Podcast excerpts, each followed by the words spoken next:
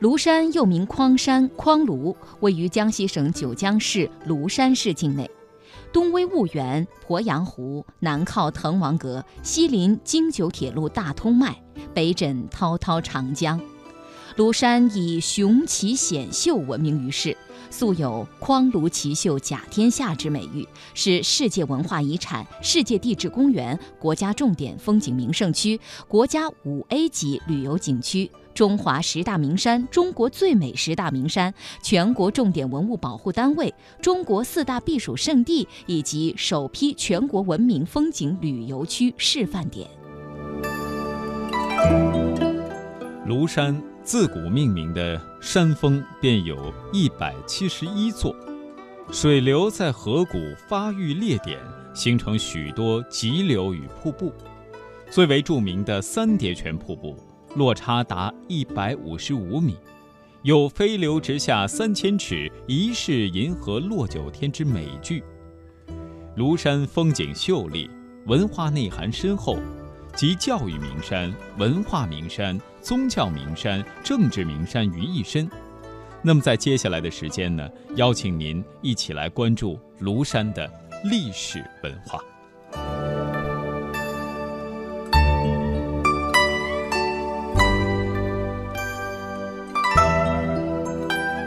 庐山地处江西省北部的鄱阳湖盆地，九江市庐山区境内。濒临鄱阳湖畔，雄峙长江南岸。庐山山体呈椭圆形，长约二十五公里，宽约十公里，绵延九十余座山峰，犹如九叠屏风，屏蔽着江西的北大门。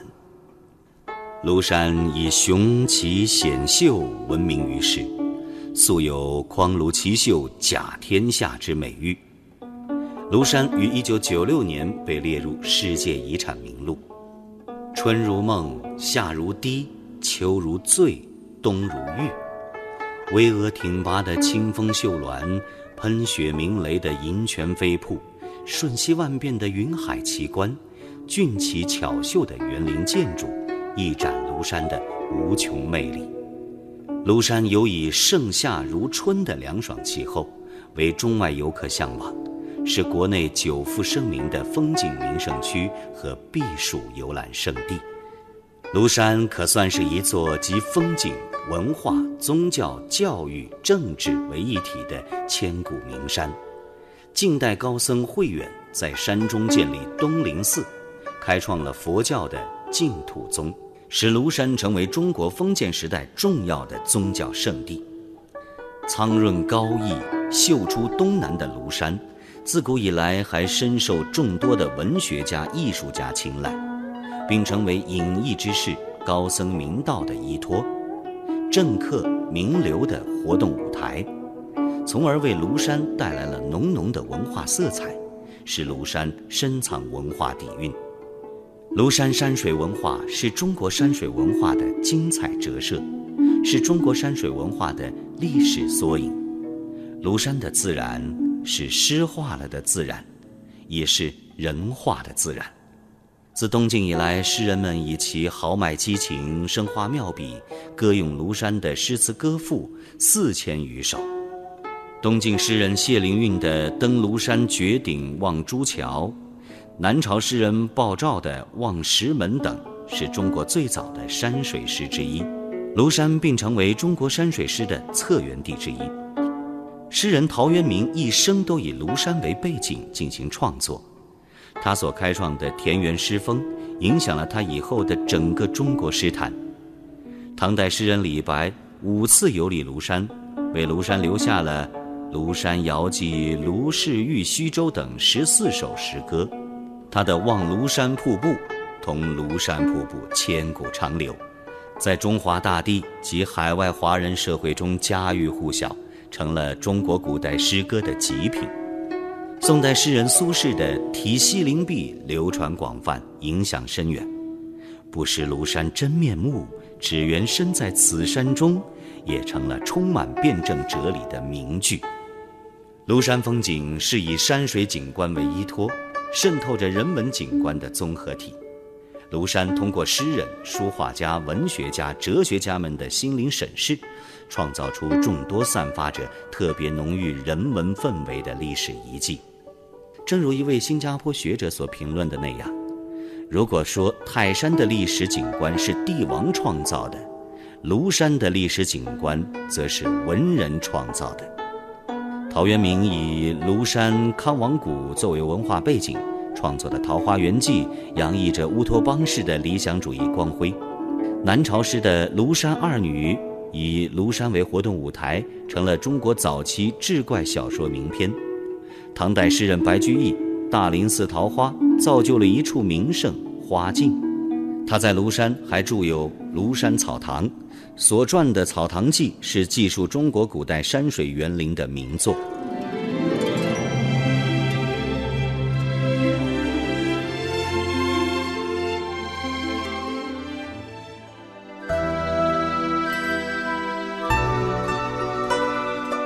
庐山名胜古迹遍布，千百年来，无数文人墨客、名人志士都在此留下了丹青墨迹。有唐寅的《庐山图》中的观音桥，有周敦颐写出的《爱莲说》的爱莲池等。歌咏庐山的诗词歌赋有四千余首。东晋诗人谢灵运的《登庐山绝顶望珠桥》，南朝诗人鲍照的《望石门》等。是中国最早的山水诗之一。陶渊明一生以庐山为背景进行创作，所开创的田园诗风影响了其后整个中国诗坛。唐代诗人李白五次游历庐山，为庐山留下了《庐山遥寄卢氏玉溪州》等十四首诗歌，尤其望庐山瀑布广为流传。宋代诗人苏轼的《题西林壁》。不识庐山真面目，只缘身在此山中，流传广泛，影响深远。这么多的文化内涵，对于旅游者来说是也会不虚此行的。下面请听音乐专题，来感受庐山的魅力。苏东坡有诗云：“横看成岭侧成峰，远近高低各不同。不识庐山真面目。”只缘身在此山中。庐山的美是玄妙的。远看庐山有如一山飞至大江边，近看千峰携手紧相连，横看铜壁铁墙立湖岸，侧看如擎天一柱耸云间。庐山春如梦，夏如滴，秋如醉，冬如玉。构成了一幅充满魅力的立体天然山水画。就这样，无数文人拜倒在他的脚下。云海、瀑布与绝壁构成了庐山三绝。到庐山，不可不体味庐山的云雾之美。有时山巅高出云层，从山下看山上，庐山云雾飘渺，时隐时现，宛如仙境。从山上往山下看。脚下则云海茫茫，犹如腾云驾雾一般。变幻莫测是庐山的特点，有时山上暗无天日，山下则是细雨飘飞，情趣异常。明代哲学家王阳明诗云：“昨夜月明峰顶宿，隐隐雷声在山路。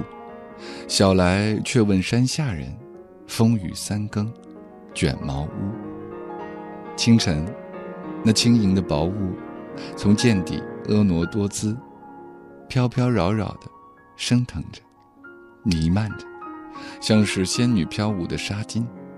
纱巾飘过之处，景物便随着蒙蒙起来。就是近在几米之外的树木，此时也像是娇羞的少女，用纱幔遮住了俊美的面颜和窈窕的身姿。只是偶尔显出一点俏丽的倩影，以万般的妩媚带给你遐想。须臾，云雾开始流动起来，并且逐渐加快，刹那间便演示出乱云飞渡之势。缥缈中，幻化出了千奇百怪的形状。太阳出来，满山的雾气都慢慢的收缩成晶莹剔透的露珠了。继续装点着大山，那漂浮在心中的雾气，也好像阳光下升腾为一缕忘忧的清风。庐山的云雾美，晚霞和日出自然是锦上添了花。看晚霞和日出，最好的选择是莲花谷、小天池等地。在小天池观日出，但见茫茫云海，翻卷着炫目的赤色波涛，高悬的红日给滚动的云海镀上了一层熠熠闪亮的金光，显得光怪陆离、五彩缤纷。夕阳西下，层层云雾染上玫瑰色的胭脂，呈现了红霞万朵、百重衣的雍容华贵。山头上、天空间，夕阳晚照，霞光灿灿。各种光色的红霞交织在一起，像是天女铺开了满天绚丽的锦缎，飘荡着，闪烁着，时时演变着五光十色的图案。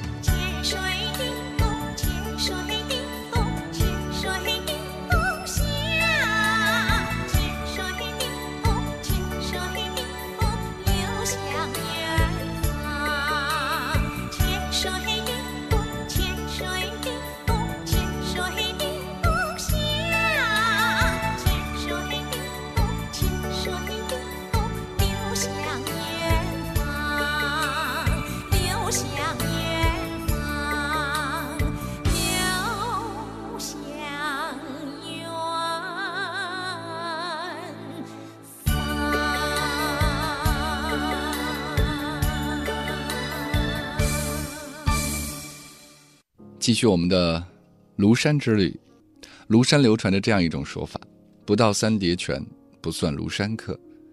应该说，三叠泉是庐山景色中最美的一处。从五老峰、大岳山峰汇集而来的泉水，经过山川石阶，折成三叠，全长近百米，从高高的山头凌空而下，宛如一副水帘悬挂空中。三叠泉每叠各具特色，一叠如飘雪脱链，二叠如碎玉催冰。三叠如玉龙走潭，坐在平泛涟漪的潭边上，仰面观瀑，三叠泉抛珠溅玉，宛如千片冰霄，腾斗上空。难怪古人发出“九层峭壁华清空，三叠明泉飞暮雨”的赞叹。桃花源般的小镇孤岭是庐山的中心，三面被山。环抱着一面灵谷，溪流潺潺，青松丹枫遮天蔽日，无数风格各异的各国别墅就势而筑，高低错落，潇洒雅致。有人说这里是万国建筑博物馆，这里既有北欧式的陡坡屋顶，又有南欧式的缓坡屋顶，有的耸立在翠峰秀峦之上，有的坐落在幽壑小溪之间。那错落有致的幢幢别墅，浮沉在波峰浪谷中；那深红色的青绿的铁皮屋顶，像朵朵鲜艳的蘑菇，散落在青苍的山谷里。静谧和空灵，冷色与暖色，竟是如此美妙地融合在一起。庐山是中国文化的缩影，有“旷庐奇秀，甲天下”之美誉，历代文人墨客更是慕名而来。纷纷赋诗填词。历史上，李白、白居易、苏东坡、岳飞、文天祥等人均到过此处。庐山是中国田园诗的诞生地，中国山水诗的策源地，中国山水画的发祥地。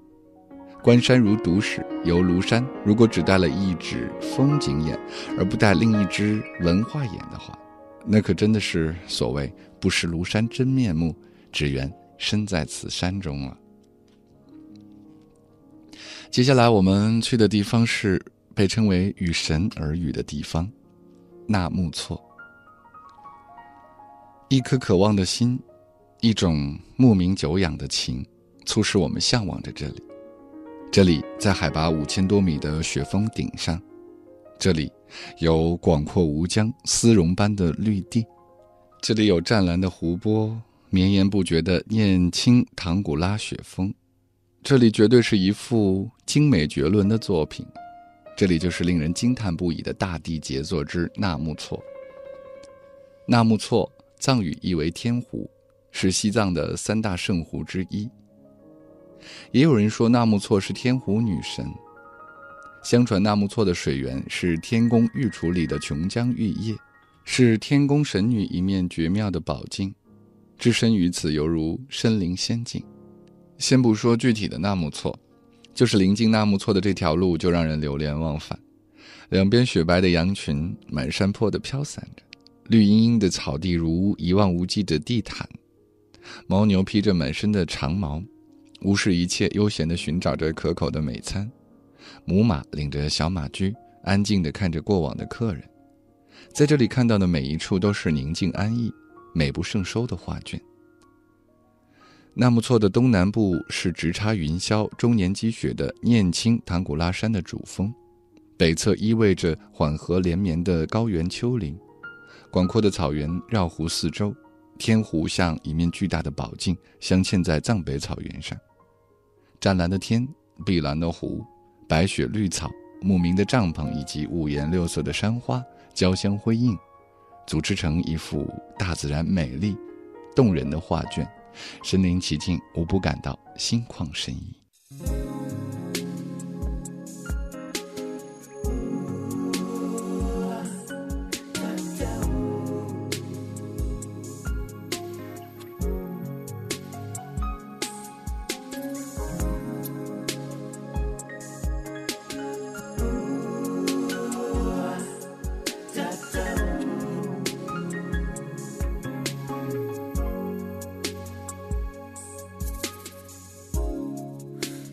第一次见到你刹那间明白了人生的境界。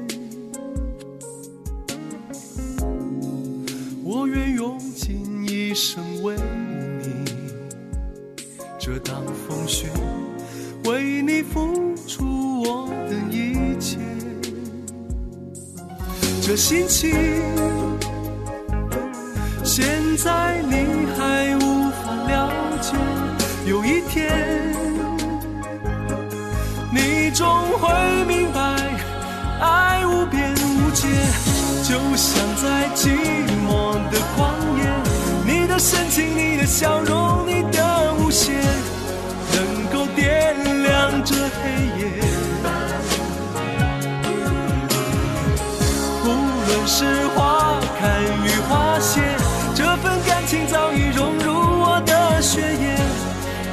在。这。